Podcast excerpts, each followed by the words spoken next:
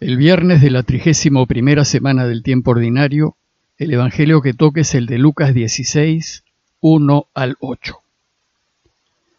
En aquel tiempo dijo Jesús a sus discípulos, un hombre rico tenía un administrador y le llegó la denuncia de que derrochaba sus bienes. Entonces lo llamó y le dijo, ¿qué es eso que me cuentan de ti? Entrégame el balance de tu gestión, porque quedas despedido. El administrador se puso a echar sus cálculos. ¿Y qué voy a hacer ahora que mi amo me quite el empleo? Para acabar no tengo fuerzas. Mendigar me da vergüenza. Ya sé lo que voy a hacer, para que cuando me echen de la administración encuentre quien me reciba en su casa. Fue llamando uno a uno a los deudores de su amo y dijo al primero, ¿Cuánto debes a mi amo? Ese respondió, cien barriles de aceite. Él le dijo, aquí está tu recibo, aprisa siéntate y escribe cincuenta. Luego dijo a otro, ¿y tú cuánto debes? Él contestó, cien fanegadas de trigo. Le dijo, aquí está tu recibo, escribe ochenta. Y el amo felicitó al administrador injusto por la astucia con que había procedido. Ciertamente los hijos de este mundo son más astutos con su gente que los hijos de la luz. Luego de las tres parábolas de la misericordia de Lucas, en donde se resalta la enorme alegría que Dios siente cuando uno de nosotros es encontrado y se vuelve hacia Él, ahora Jesús nos presenta una nueva enseñanza. Esta nueva enseñanza trata de la manera como proceden los que son del mundo, y en consecuencia, de la manera como nosotros, los discípulos de Jesús, debemos proceder. Vimos que las tres parábolas de la misericordia y del perdón están dirigidas a toda la gente que lo estaba escuchando, pero en especial a los fariseos y maestros de la ley. Esta nueva enseñanza, en cambio, está dirigida a sus discípulos, a sus seguidores. Y es así como empieza el texto. Dijo Jesús a sus discípulos. Y entonces pasa a contarles una parábola. La parábola dice así. Un hombre rico tenía un administrador y le llegó la denuncia de que derrochaba sus bienes. La situación era la de un administrador que no cuidaba los bienes de su empleador. Parece que no estaba cometiendo delito alguno, sino que derrochaba los bienes del dueño, cuando el trabajo de un buen administrador es más bien cuidarlos. Dijimos en alguna ocasión anterior que la palabra administrar viene del latín administrare, que significa servir y que la palabra ministro significa servidor. Y el problema es que ese sujeto no estaba sirviendo a su dueño. Desgraciadamente se trata de una situación común en nuestros días, y no es extraño ver cómo muchos se aprovechan de los bienes ajenos o los desperdician y no los cuidan, en especial si se trata de bienes comunes, porque no son suyos. Este modo de proceder es más notorio entre quienes trabajan para el Estado, pues en este caso todos nos vemos perjudicados. Sin embargo, no es de extrañar que así suceda entre aquellos que se rigen por valores como el ganar, acumular y aprovecharse, por encima de todo y a como de lugar. Aquellos que comparten este tipo de valores se pelearán por la presa y no tendrán reparos en utilizar cualquier argucia para ganar y quedar mejor es posible descubrir una cierta relación entre el hijo menor de la parábola del hijo pródigo que despilfarra su herencia y el mal administrador que derrocha los bienes de su patrón. En ambos hay abuso, irresponsabilidad y falta de consideración. Bueno, pues resulta que este administrador derrochador es denunciado.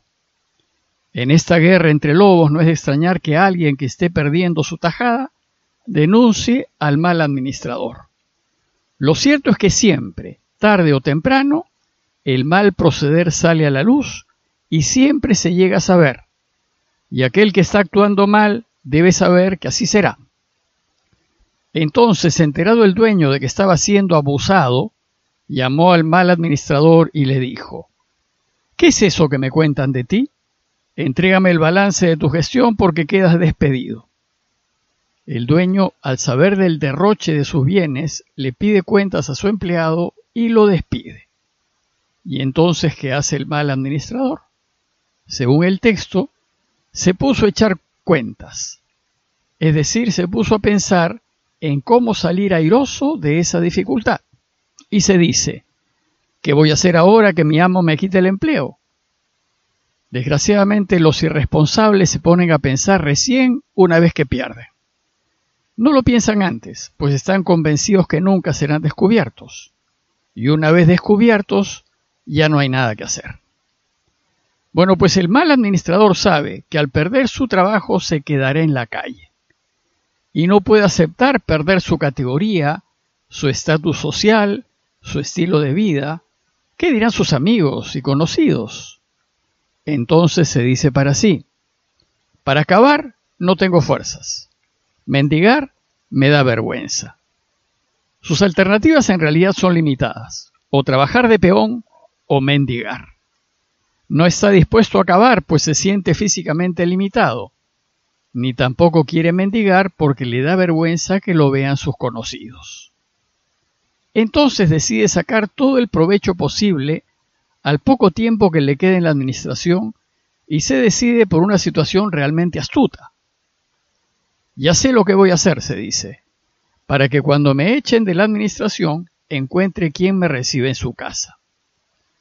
Su objetivo es asegurarse de encontrar un trabajo semejante en otra casa, con otro empleador, a fin de mantener el estatus socioeconómico que tenía. Y no se le ocurre mejores patrones futuros que los deudores de su amo. Y entonces se puso a arreglar con los diversos deudores de su amo. Y dice el texto que fue llamando uno a uno a los deudores de su amo y dijo al primero, ¿Cuánto debes a mi amo? Este respondió, cien barriles de aceite.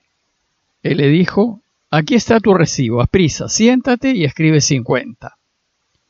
Luego dijo a otro, ¿y tú? ¿Cuánto debes? Él contestó, cien fanegadas de trigo. Le dijo, aquí está tu recibo, escribe ochenta. Al común entender de la gente, el mal administrador con su trato con los deudores le roba los bienes al dueño y asegura su futuro trabajando a costa de engañar una vez más a su amo. Pero en realidad no es así. No lo está robando. Resulta que en tiempos de Jesús era usual contratar a alguien sin pagarle un sueldo. Y a fin de compensar sus servicios, el dueño autorizaba a su empleado a incluir su ganancia personal o la compensación por sus servicios en la factura que emitía. La ganancia o sueldo del empleado se realizaba al momento del pago de la factura. Cuando el deudor pagaba, el administrador le devolvía al dueño la parte que le correspondía y se quedaba con la parte que había añadido. De forma que de los 100 barriles de aceite que debía el deudor, el valor de 50 era de propiedad del dueño y los otros 50 eran la ganancia legítima del administrador. Asimismo, de las 100 fanegadas de trigo que le debían al dueño, el valor de 80 era lo que le correspondía al dueño y 20 era la ganancia del administrador. No hubo pues un delito en lo que hizo el administrador despedido. Lo que sí era cuestionable era esa ganancia extraordinaria usurera que incluía. Y entonces, al reducir la deuda a los deudores, sacrificando su propia ganancia, estos se sentirán comprometidos a corresponderle, a pagarle el favor, ofreciéndole un trabajo en el futuro.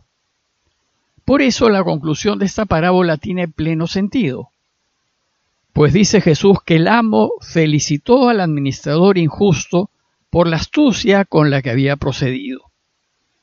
El dueño felicita la astucia de su empleado, no felicita un robo, pues no ha habido tal, ¿Y cuál es esa astucia felicitada por el dueño? En que el administrador renunció a su ganancia, que a todas luces era exagerada, a fin de comprarse el favor de los deudores de su amo, y poder así ser contratado más adelante. Por tanto, el mal administrador no le robó a su amo, sino que libremente sacrificó su ganancia para asegurar su futuro, y por esto lo alaba el amo. Mientras que su despido fue por lo que antes había hecho, administrar mal los bienes de su señor. La parábola concluye con una afirmación de Jesús que contiene la enseñanza que debemos aprender. Dice el texto, Ciertamente los hijos de este mundo son más astutos con su gente que los hijos de la luz. Jesús aquí reconoce que quienes se mueven según los valores del mundo son sumamente astutos para los negocios y son capaces de lograr grandes beneficios personales. Y lo que hace Jesús con esta parábola es enseñar a sus seguidores que así como ha sido astuto el mal administrador con las cosas de este mundo, así también los suyos deben serlo, pero con las cosas de Dios. Jesús anima a sus discípulos a usar el discernimiento y a proceder con inteligencia en su trabajo por el reinado de Dios, teniendo a la vista el único fin, que es volver a Dios pues la sagacidad de quienes siguen el camino de Jesús puede ser muy útil para ayudar a que Dios reine. En todo caso, lo que hay que tener siempre claro es que nunca el fin justifica los medios. Si un discípulo de Jesús quiere volver a Dios, los medios que use tienen que estar en armonía con los deseos de Dios. Esto no significa que no debemos usar los medios de este mundo con inteligencia. Más bien Jesús nos invita a hacerlo, procurando que efectivamente sirvan para alcanzar el fin. Pero no todo medio es válido. Para volver a Dios, los únicos medios válidos son los aquellos que ayuden a Dios a reinar. Pidámosle pues al Señor que nos ilumine para encontrar siempre soluciones inteligentes a las dificultades que se nos presentan, pero soluciones que comulguen siempre con los deseos de Dios. Parroquia de Fátima, Miraflores, Lima.